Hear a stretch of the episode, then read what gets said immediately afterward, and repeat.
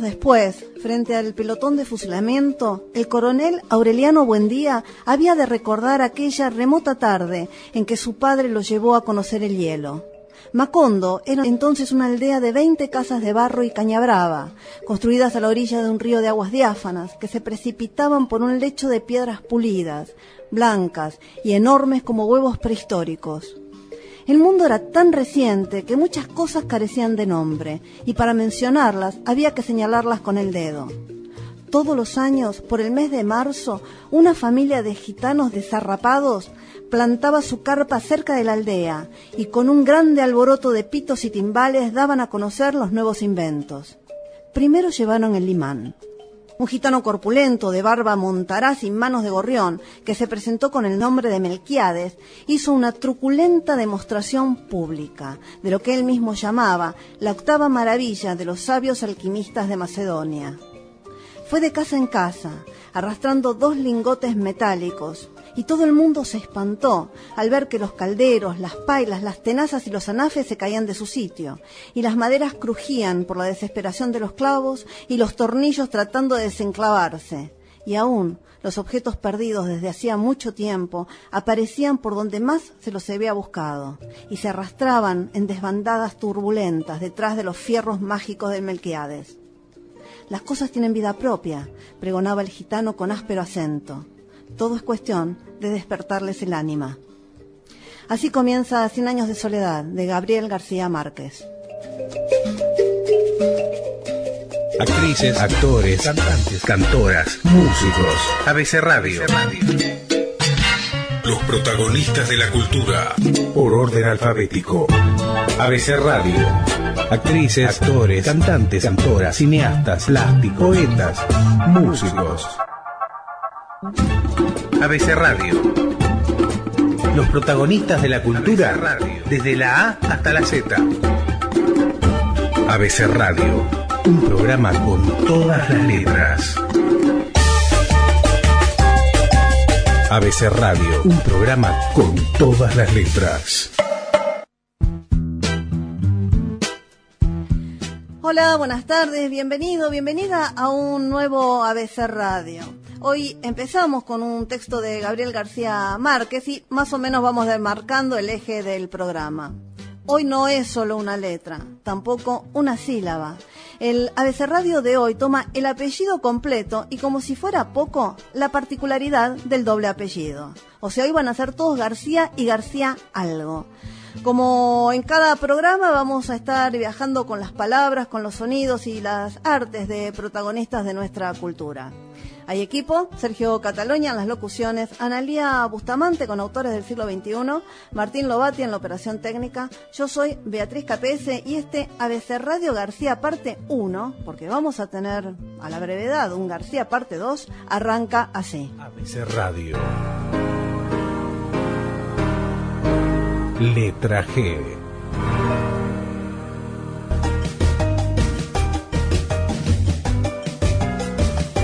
G de García. G de García. G de García. García. García. García. García.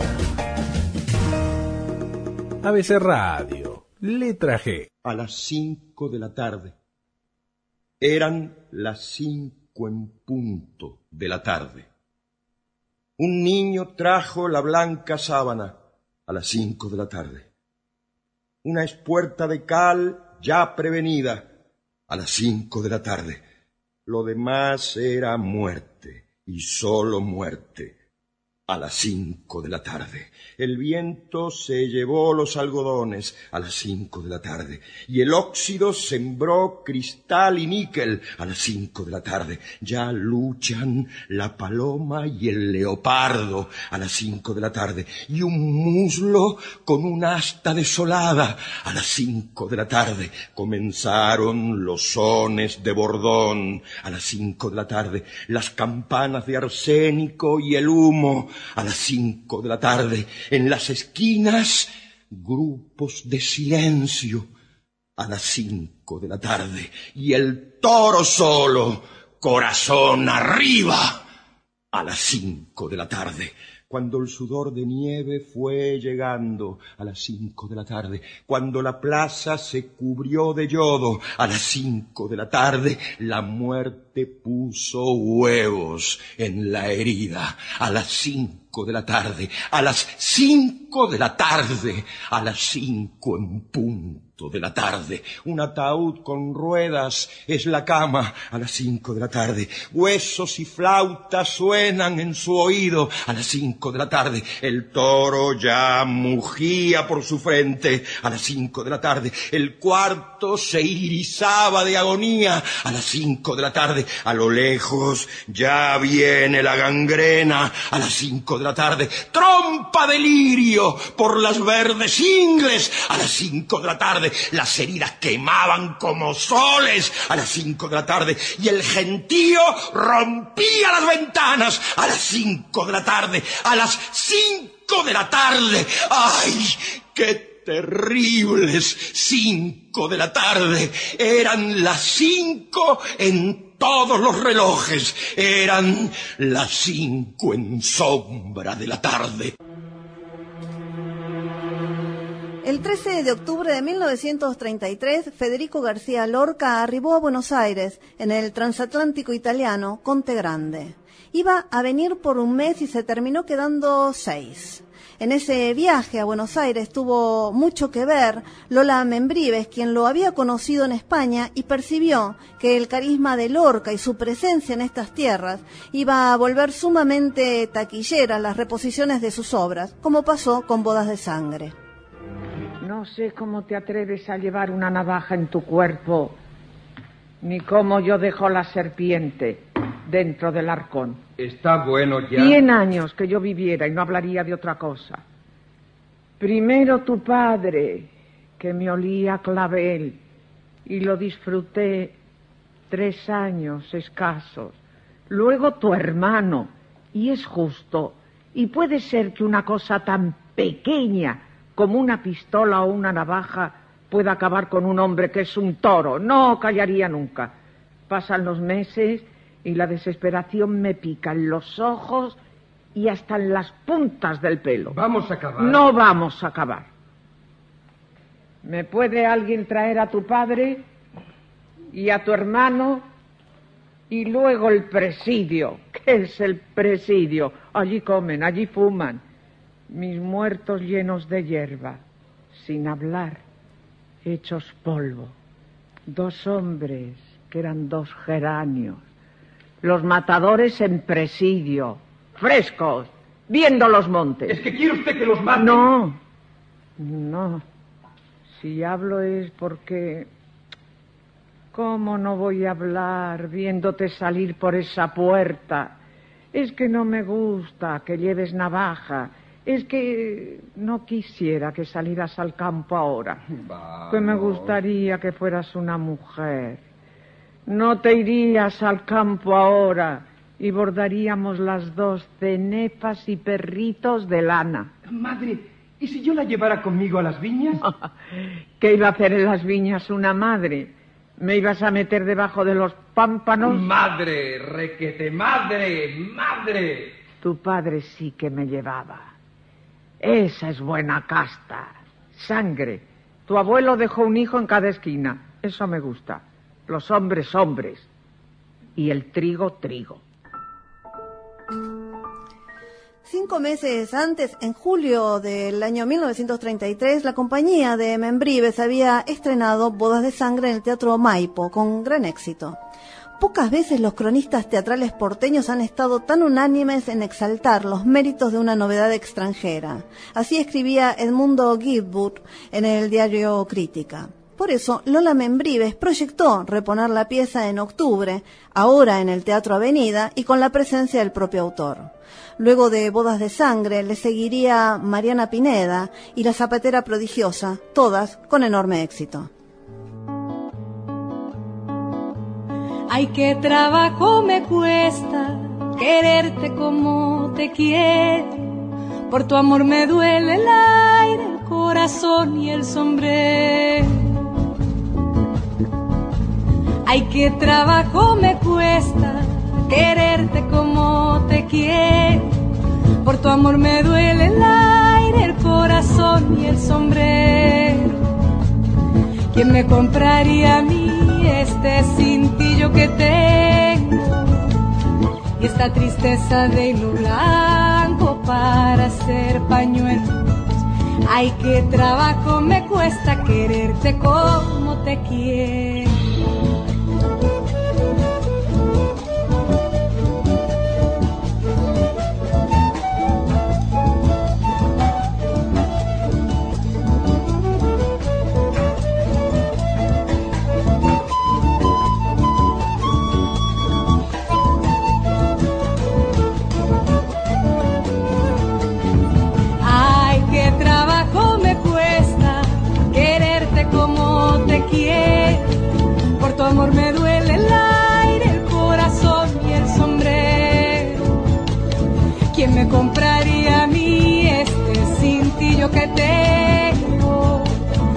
Esta tristeza de hilo blanco para hacer pañuelo. Ay, qué trabajo me cuesta quererte como te quiero.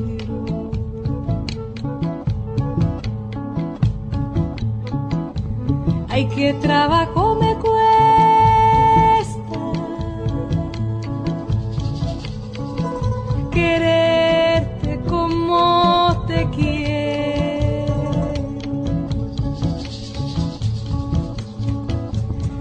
Ay, qué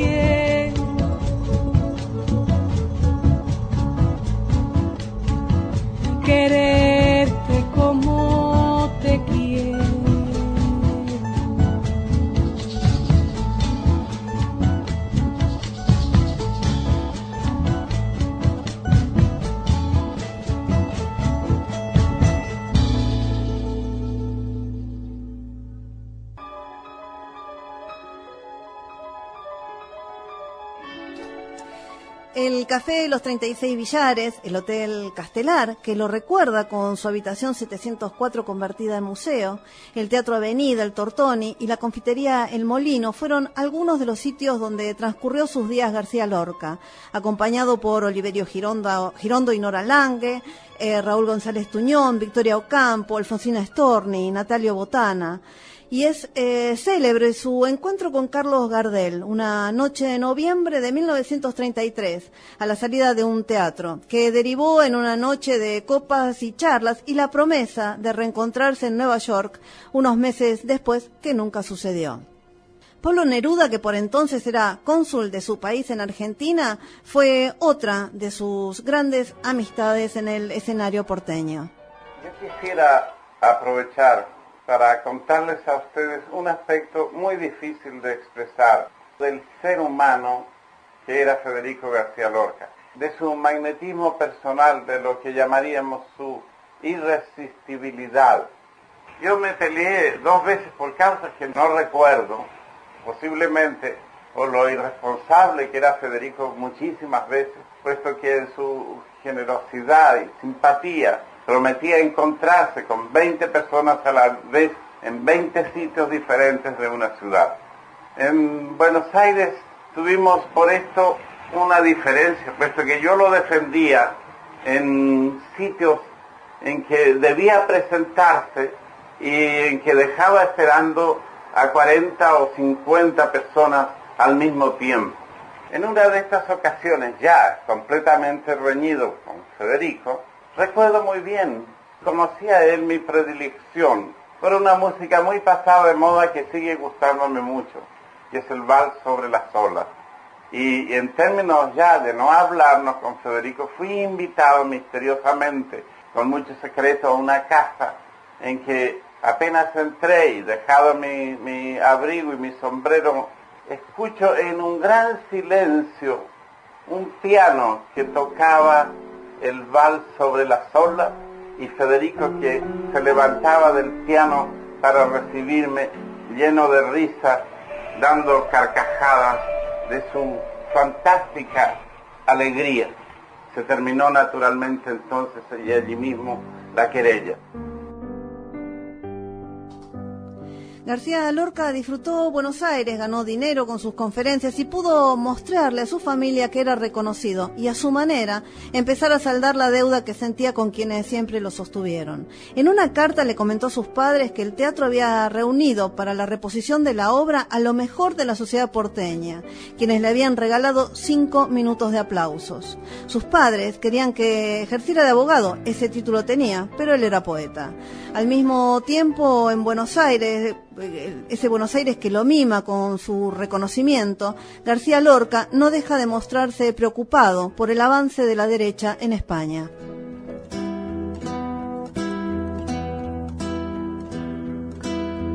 Los caballos negros son, las cerraduras son negras, sobre las capas relucen manchas de tinta y de cera.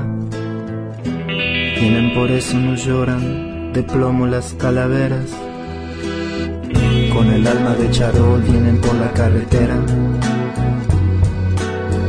Probados y nocturnos por donde animan ordenan.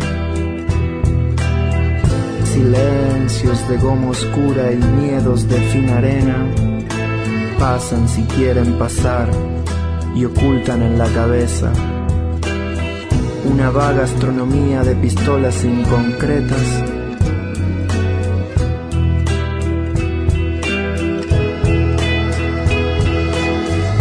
ciudad de los gitanos en las esquinas banderas.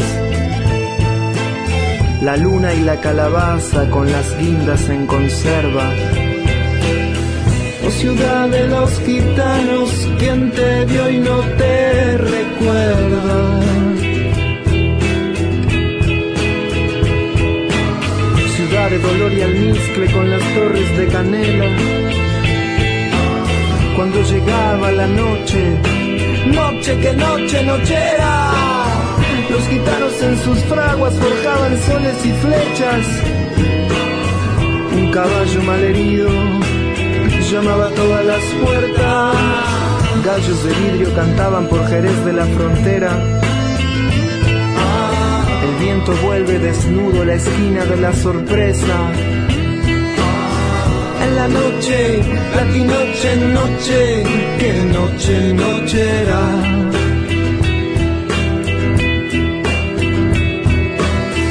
En la noche, la noche, noche, que noche, noche era.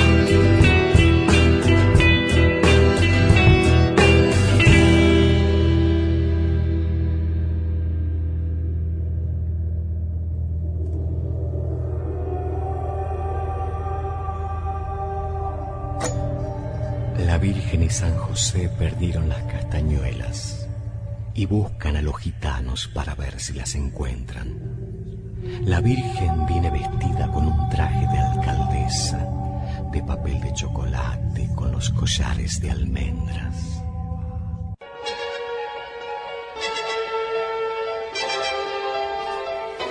En Buenos Aires prácticamente no pudo escribir nada. Intentó con Yerma, pero no hubo caso. Fue a Montevideo pensando que iba a poder terminar al menos el tercer acto, pero tampoco. Trabajó entonces mucho en torno al teatro, hablando, creando números musicales y participando en las representaciones. También hizo una adaptación de La Dama Boba de Lope de Vega.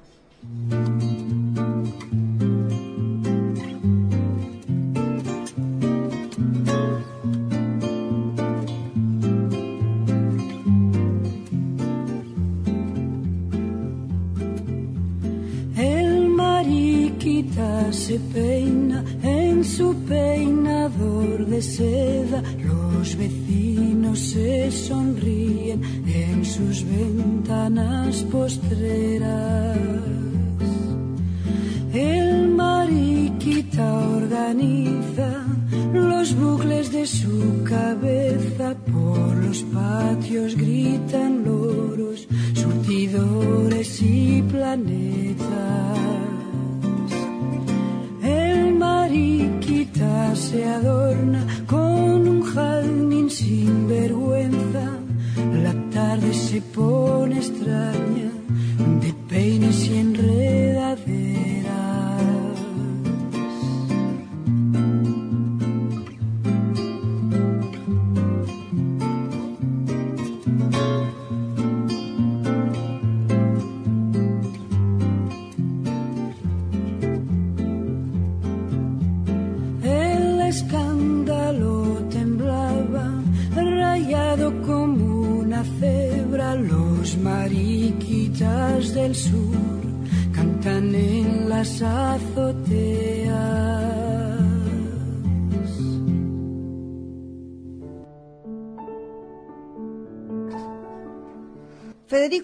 García Lorca finalmente parte hacia España en marzo de 1934. Tenía pensado hacer un viaje a México, pero no. Privilegió su deseo de volver a Granada para festejar el santo de su padre y el propio. El 10 de junio de 1936, el diario El Sol publicó el encuentro entre dos de las personalidades más populares de la cultura de la España republicana, el periodista y caricaturista Luis Bagaría y Federico García Lorca. Bajo el título de Diálogo con García Lorca, el texto quedó en la historia como la última entrevista realizada al poeta y allí ambos intercambiaron sus visiones sobre el arte, la poesía, la patria. Dijo García Lorca, yo soy español integral y me sería imposible vivir fuera de mis límites geográficos. Odio al que es español por ser español nada más. Yo soy hermano de todos y execro al hombre que se sacrifica por una idea nacionalista abstracta por el solo hecho de que ama a su patria con una venda en los ojos. El chino bueno está más cerca de mí que el español malo. Canto a España y la siento hasta la médula. Pero antes que esto, soy hombre de mundo y hermano de todos. Desde luego, no creo en la frontera política. Pasaron los años, no era ya en Buenos Aires, estábamos más o menos próximos a la desgarradora guerra en la que perdimos la vida de Federico. Estaba preparando un ensayo, me parece que era Yerma, y por una razón de los ensayos o por otra, tuvimos algunas palabras aquella tarde entre las seis y las ocho de la tarde. Le dije a mis amigos, este Federico ya se está creyendo una vedette. No hay que tolerarlo más, hay que darle lecciones verdaderamente y yo prometo no volverle a hablar. Ya esto colmó todo lo que se podía.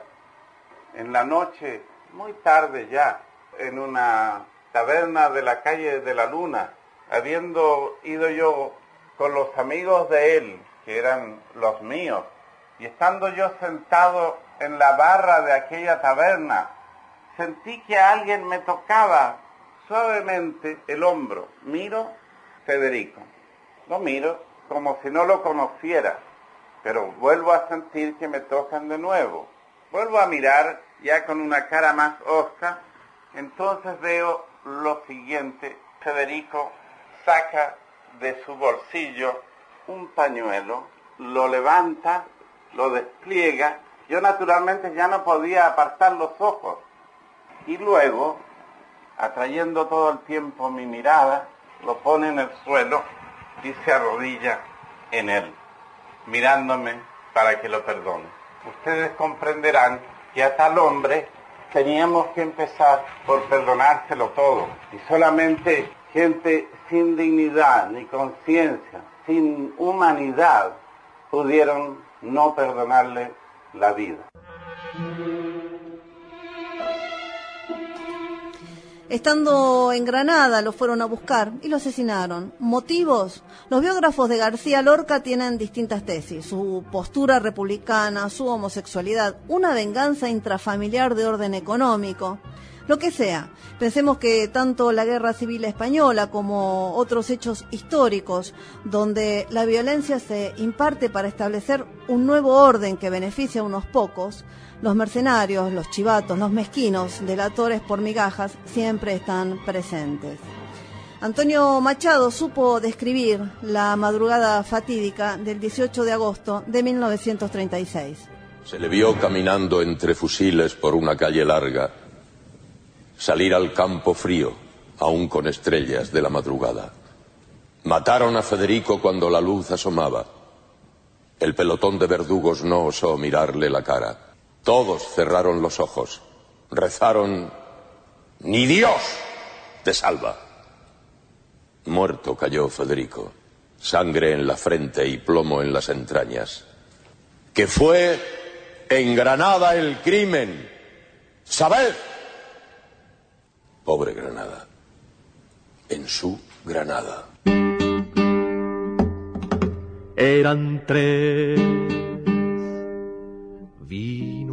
Día con sus hachas.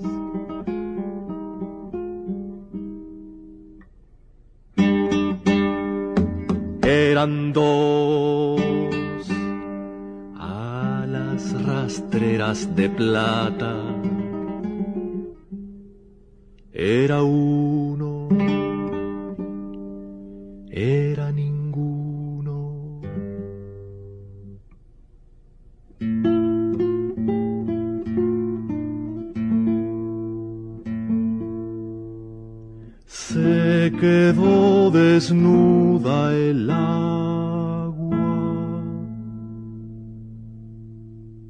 Radio. Los protagonistas de la cultura. Arte, música, cine, literatura, radioteatro, entrevistas, análisis y comentarios. ABC Radio. ABC Radio. Los protagonistas de la cultura ABC Radio. Desde la A hasta la Z.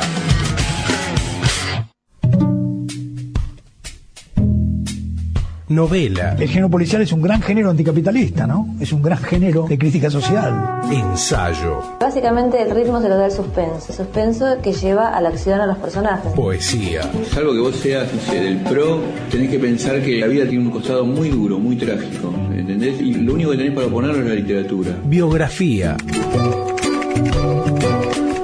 Ahora, libros y autores. Con Analía Bustamante.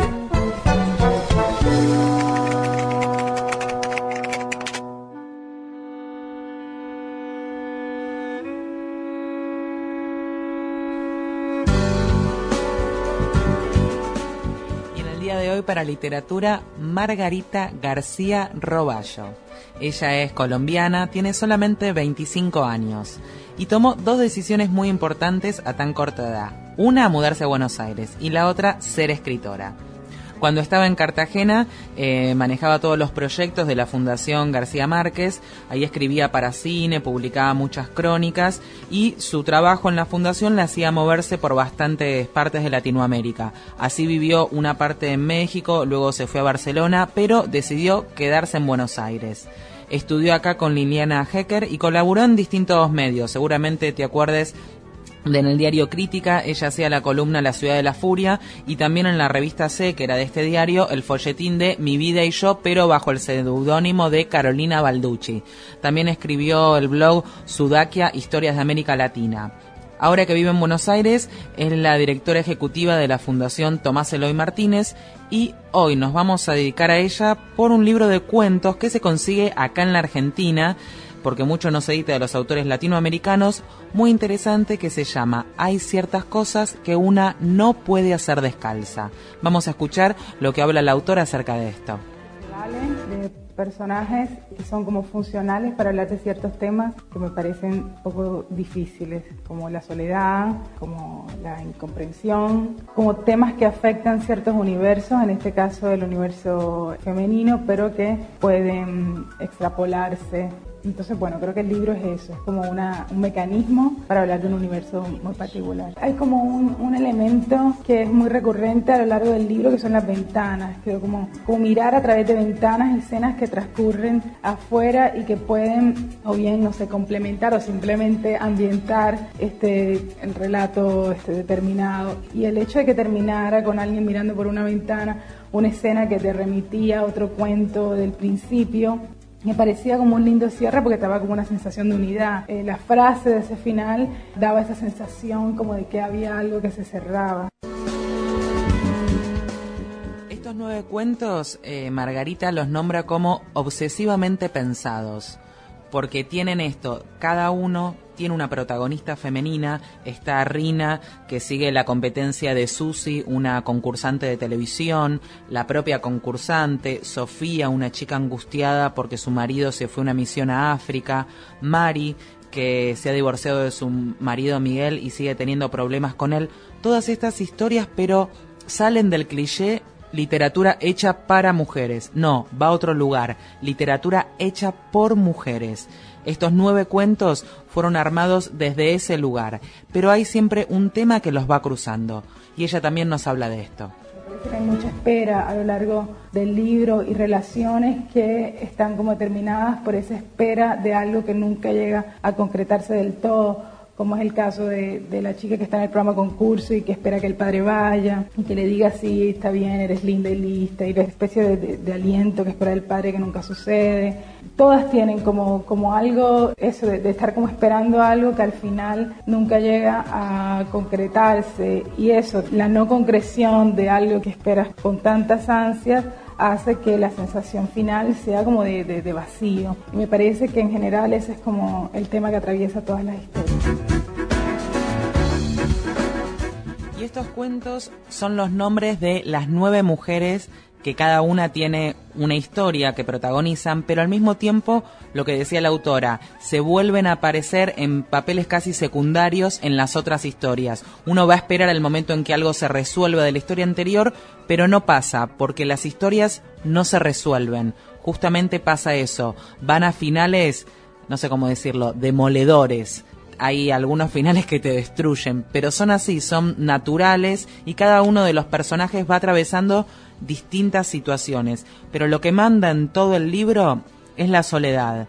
Y otra vez la soledad no tiene sexo, no es femenino o masculina. Si bien todos los personajes son mujeres, va a la soledad del individuo y a su vez lo pone en un lugar atravesado desde lo urbano, la televisión, la plaza, el bar, las ventanas, la mirada, todo eso urbano va apareciendo en cada uno de sus cuentos en mi casa la televisión estaba encendida y me gustaba eso de que la tele estuviera ahí, aunque ni siquiera la estuvieras mirando. Y en los cuentos pasa un poco eso, como que es ahí, es una presencia que está y que en algunos cuentos sí es como una presencia opresora también, porque creo que la tele, independientemente de que, los relatos contemporáneos pasan mucho por los relatos televisados, creo que para, para muchas personas la tele es una compañía. En el primer cuento esta mujer vive su vida a través de lo que le ocurre al personaje del programa concurso. Y creo que es algo que es bastante evidente en el mundo contemporáneo y que es como una presencia que está ahí porque te ayuda, aunque en determinados casos también te oprime.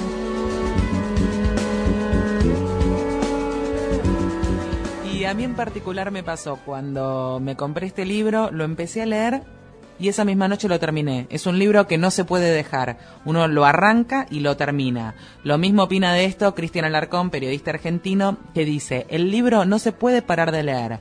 Los invito a disfrutarlo. Es uno de esos maravillosos libros que se pueden leer en un viaje del 60, en una noche, en una sola sentada. Es un placer. Y pasa esto en los cuentos en particular uno se va quedando con cada uno, pero quiere seguir uniendo y llegando. Y es esto, un libro que se puede leer en una vez, es otra característica. No es algo para que estar un mes y es una novela larga, no, es otra cosa. Además de el libro que recién hablábamos que se llama Hay ciertas cosas que una no puede hacer descalza, Margarita García Roballo escribió otros libros, uno de relatos que se llama Las personas normales son muy raras, es casi una fotografía verbal de distintas situaciones o relatos, casi viñetas, digamos, tipo cómics. Otro libro que se llama Orquídeas, ese se puede conseguir acá en Buenos Aires, después del recién nombrado de Nueve Mujeres, que fue hecho por la editorial Planeta, todo lo demás los hizo con editoriales independientes. Orquídeas está en Buenos Aires, y lo que hace es retratar los personajes y situaciones de Buenos Aires desde la visión de ella en su llegada. También hay una novela muy interesante, Hasta que pase un huracán, que justamente es sobre el Caribe y contar el desencanto del American Dream, digamos, y es una chica que tiene un montón de sueños de irse y para esto termina siendo azafata. Y justamente la escritora cuenta que este libro fue diferente fue de, mm, a Colombia por poco tiempo, ahí se estaba dando una inundación y le brotó toda la historia que, tenía encima y lo escribió directamente. Y en la actualidad estamos esperando Gente que pasa y se va, que va a ser su primer novela. Porque la Fundación Hans Nefke, que es de Barcelona, le otorgó la beca para este proyecto. Dentro de lo que es septiembre del 2013 empezará a producirse y la característica también es un proyecto de novela que está explorando la sensación de permanecer en tránsito, esto que produce lo que es la inmigración. Eh, García Roballo cuenta que la narradora es una mujer de unos que a eso de los 23 años se fue de su país pero luego de una, una casi 10 años afuera se separa de su pareja y entra en una crisis. Una crisis que la lleva a recapitular todas las mudanzas que tuvo desde que era chica.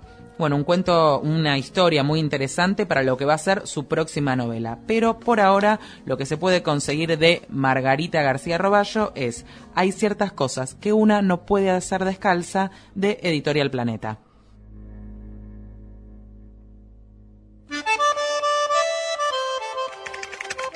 La literatura del siglo XXI en ABC Radio.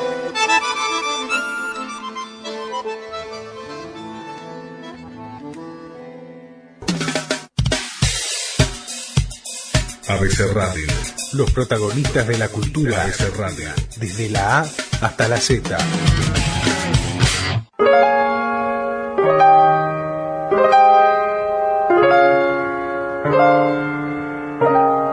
abcradio, arroba gmail.com Facebook ABC Radio Sitio Oficial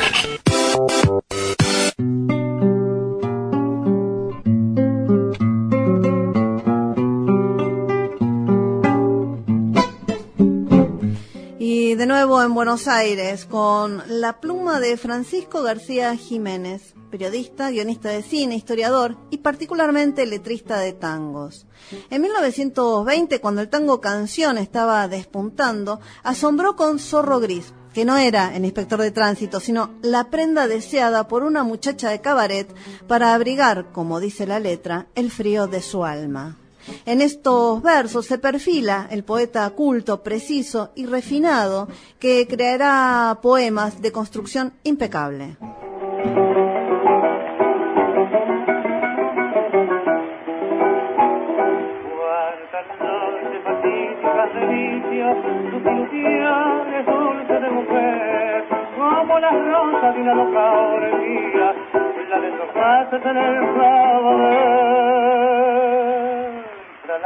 Fuerza del amor vencido, al alejarse del armero era el intenso frío de tu alma, lo que abrigaba por su al que quiere carcajada de gozo, el temblor jugador sensual, reprimía dentro del pecho un deseo de la enamorar, y al pensar entre un beso y un el humilde pasado feliz, ocultaba las lágrimas altas en los pies de tu zorro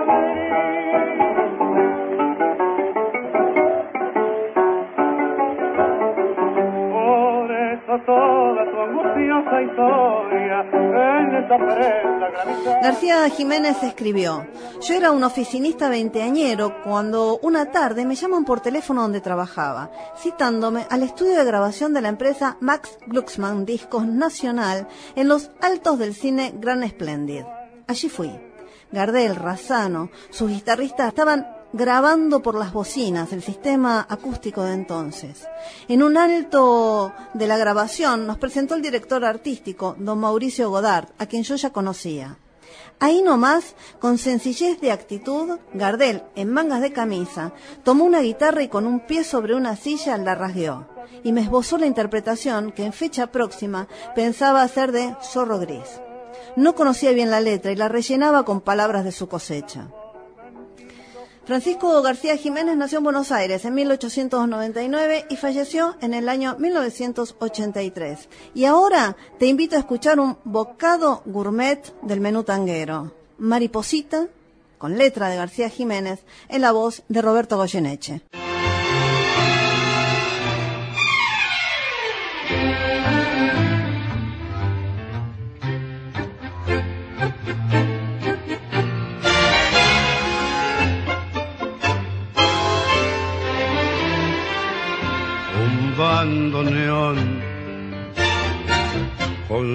Con su resuello tristón, la noche en el cristal de la copa y el bar y del tiempo que pasó.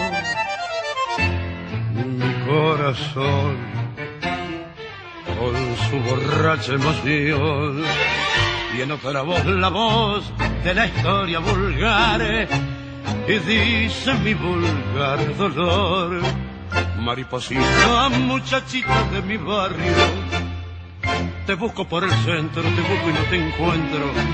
Siguiendo este calvario con la cruz del mismo error te busco porque acaso nos iríamos del brazo. Que vos. Te equivocaste con tu arrullo de sedas palpitantes y yo con mi barullo de sueños delirantes en un mundo engañador volvamos a lo de antes dame el brazo y vámonos.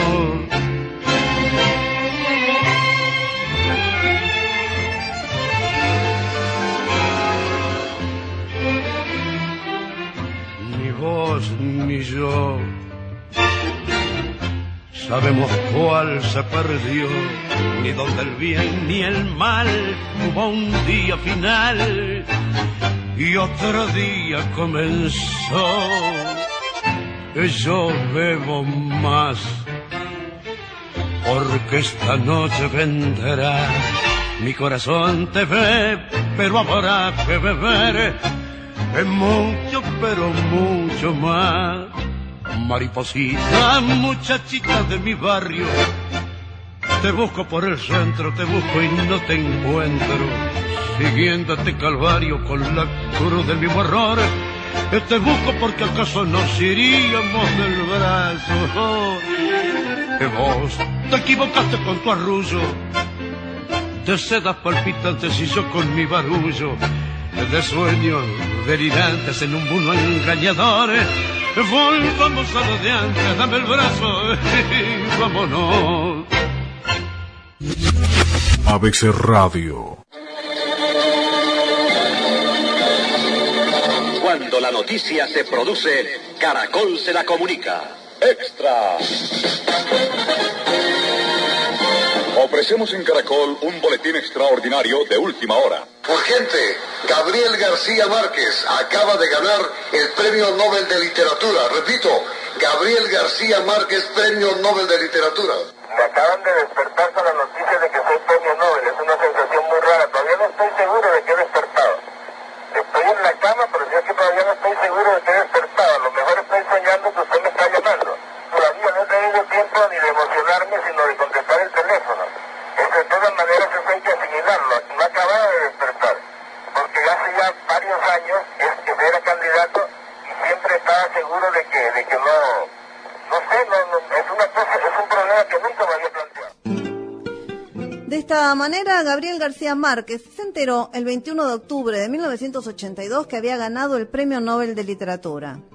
Gabriel José de la Concordia García Márquez nació en Aracataca, Colombia, en 1927.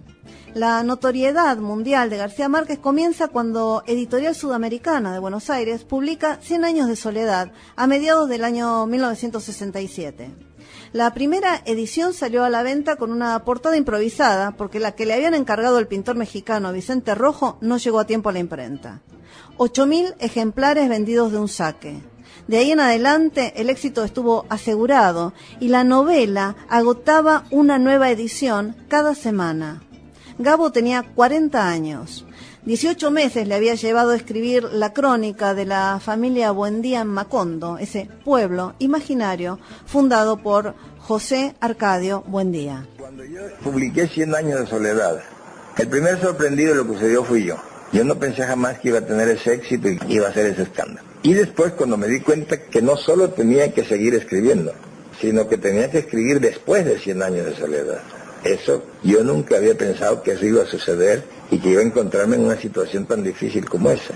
Yo empecé a darme cuenta de que tenía que salir por algo completamente distinto. Si yo me sentaba en ese momento, naturalmente seguía escribiendo, como si fuera 100 años de soledad. Yo hubiera podido hacer un segundo tomo, un tercer tomo, un... hubiera podido seguir escribiendo así, pero honradamente yo sabía que lo que yo quería contar, lo que tenía dentro estaba ahí. Ahora, ¿por dónde seguía? La pregunta se me complicó más cuando me di cuenta que los lectores esperaban más 100 años de soledad, en el sentido de que yo tenía Yo prácticamente no tenía lectores, ninguno de mis libros había vendido mil ejemplares. Y cuando salió años de soledad una vez con ocho mil ejemplares y luego diez mil por mes después las traducciones en el mundo, me di cuenta que los lectores que yo tenía en ese momento fueron lectores de 100 años de soledad y que esperaban más 100 años de soledad y yo no iba a seguir en eso porque no era, no, no era, no era honesto. Entonces tenía que salir con un anti 100 años de soledad y empecé a hacer ejercicios de otra manera de contar las cosas. Escribí El otoño del patriarca cuando salió fue una desilusión total. No se vendió nada, fue una desilusión, la gente esto no tiene nada que ver con 100 años de soledad. Y ahora es mi libro más estudiado. Pero mira que haber salido de eso era, era un verdadero problema. 30 años después, Cien años de soledad se había traducido a 37 idiomas y vendido 25 millones de ejemplares en todo el mundo. Fue un verdadero bombazo que hizo explosión desde el primer día. El libro salió a las librerías sin ningún tipo de campaña publicitaria y pronto convirtió el título y su realismo mágico en el espejo del alma latinoamericana. Como autor de ficción, a García Márquez se lo asocia con el realismo mágico. De hecho, es considerado la figura central de este género. El realismo mágico se usa para describir elementos que juxtaponen la, la fantasía y el mito con las actividades diarias y ordinarias. Una de las dificultades que tengo yo principalmente en el diálogo con los franceses, que son los racionalistas por excelencia, que son los inventores de eso, es que ellos no pueden creer de que yo soy un escritor realista. Y yo puedo demostrar que detrás de todos, de cada línea de mis libros, hay un hecho real, que el punto de partida es real, que se transpone poéticamente, que se elabora, ya es otra cosa. Yo me niego a tratar de, explicarme ciertas cosas que están en mi libro que evidentemente tampoco yo mismo me explico, porque hay un ingrediente subconsciente, un ingrediente muy profundo que uno mismo no alcanza a captar y que participa también en el proceso de la creación. Ahora yo prefiero no entenderlo. Hay muchos artículos donde se hacen interpretaciones de mis libros que yo no leo porque no quiero conocerlos racionalmente. Porque probablemente me perturba, probablemente no tenga, no tenga razón y me desvíe de, de mi camino. Yo soy simplemente un observador de la realidad nuestra, una realidad para la cual tengo una sensibilidad especial. Por eso me cuesta mucho trabajo salirme de mi mundo, porque yo tengo una sensibilidad especial para este mundo en que nací y es con esa sensibilidad con la que yo trabajo. Me niego a salir de ella, no tengo por qué salir de ella, me ha ido muy bien con ella. Y este segmento dedicado a García Márquez arrancó con el anuncio del premio Nobel y en las semanas posteriores Márquez fue rigurosamente entrevistado. Encontré una de estas entrevistas que se relaciona con la ceremonia de los premios, el protocolo, y ahí deja claro su postura, eh, su compromiso social y la defensa, la defensa de los bienes culturales de su país, y en este caso referido a, a las reglas de etiqueta precisamente en una discusión con la gente de la Academia Sueca porque ellos aceptan que no lleven frac los premiados que tienen trajes nacionales. Se lo aceptan a los hindúes. Rabindranath Tagore recibió el premio Nobel con su traje nacional. A los árabes se lo aceptan. Yo he tratado de demostrarle que hay un traje nacional del Caribe, que es la guayabera, que en México y en prácticamente en todos los países del Caribe se considera como traje de etiqueta. Parece que mis argumentos no son muy convincentes porque insisten en que no, en que debe ser en con frac. Lo que más me molesta del frac además es que es un, no es ni siquiera un traje nacional de ningún país, es un traje de clase, de una clase que no es la mía, a la cual no he pertenecido y contra la cual estoy. Ahora bien, si, si no hay más remedio, pues me lo pondré porque creo que lo que puedo decir en el foro de la Academia Sueca en el momento de la recepción es más importante que la duda de si me pongo o si no me pongo el frac. De todas maneras, si me lo pongo, llevaré una rosa amarilla que es el conjuro de todas las malas suertes que pueda haber. Porque de todas maneras, yo siempre he pensado que el frac es de mala suerte. Porque la única vez que he visto a alguien con frac era un muerto, era un presidente de la República muerto. En última instancia, secundario. Lo importante es eh, lo que se pueda decir y el partido se le pueda sacar a esa ceremonia.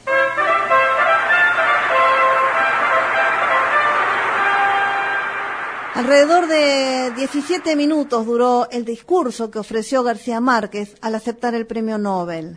La crítica sobre la asimetría en las relaciones entre Latinoamérica y Europa fueron el eje. Poetas y mendigos, músicos y profetas, guerreros y malandrines, todas las criaturas de aquella realidad desaforada, hemos tenido que pedirle muy poco a la imaginación porque el desafío mayor para nosotros ha sido la insuficiencia de los recursos convencionales para hacer creíble nuestra vida.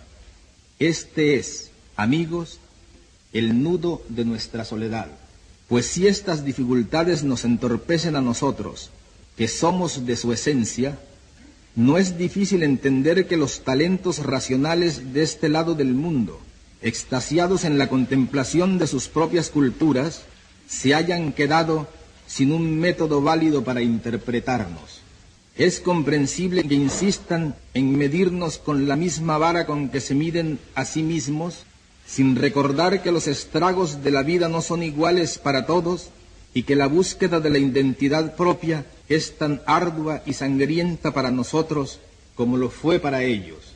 La interpretación de nuestra realidad con esquemas ajenos solo contribuye a hacernos cada vez más desconocidos, cada vez menos libres, cada vez más solitarios.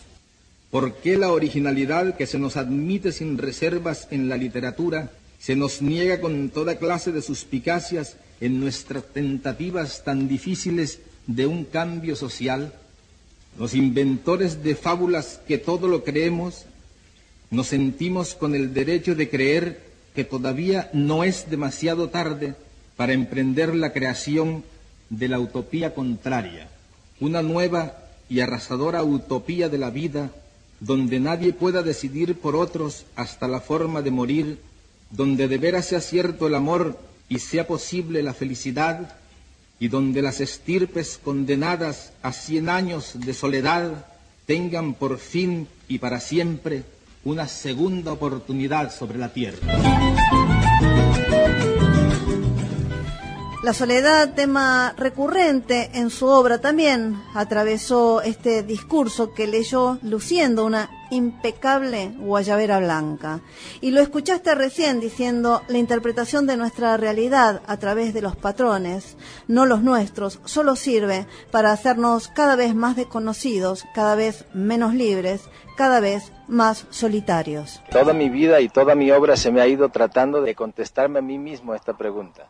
¿Qué es la soledad? En realidad se habla de la soledad del poder, de la soledad del corredor de fondo, de la soledad del escritor, se habla de la soledad de cada uno. Casi puede uno sospechar que lo que pasa es que todos, absolutamente todos, estamos solos. En algún momento yo lo vislumbré como el contrario de la solidaridad. Sin embargo, creo que es bastante más profundo y más complejo. Lo que pasa es que si yo llego a descifrarlo probablemente no vuelva a escribir, porque precisamente yo escribo es para tratar de saber qué es la soledad. ABC Radio. Los protagonistas de la cultura. Arte, música, cine, literatura, radioteatro, entrevistas, análisis y comentarios. ABC Radio. Y nos estamos yendo con el último protagonista de este ABC Radio, García y algo más. En 1983, Carlos Alberto García Moreno, Charlie García, presentaba clics modernos en el Luna Park con un grupete deluxe. Fabiana Cantilo, Fito Páez, Alfredo Todd, Pablo Bullot, Willy Turri, Daniel Melingo, Gonzo Palacio.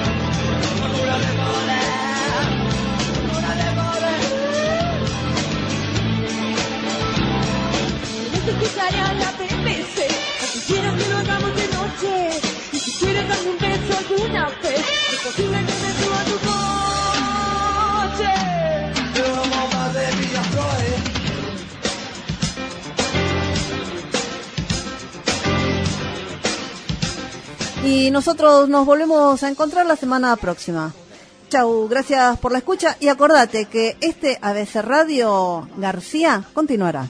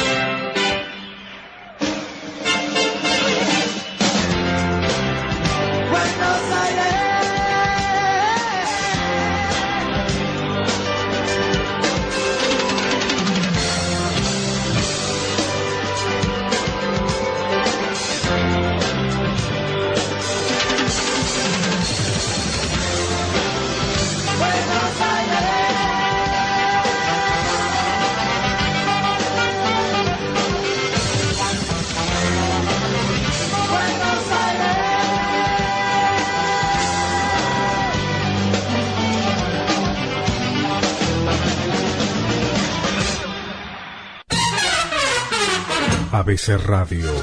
Los protagonistas de la cultura, desde la A hasta la Z. ABC Radio. Un menjunje cultural.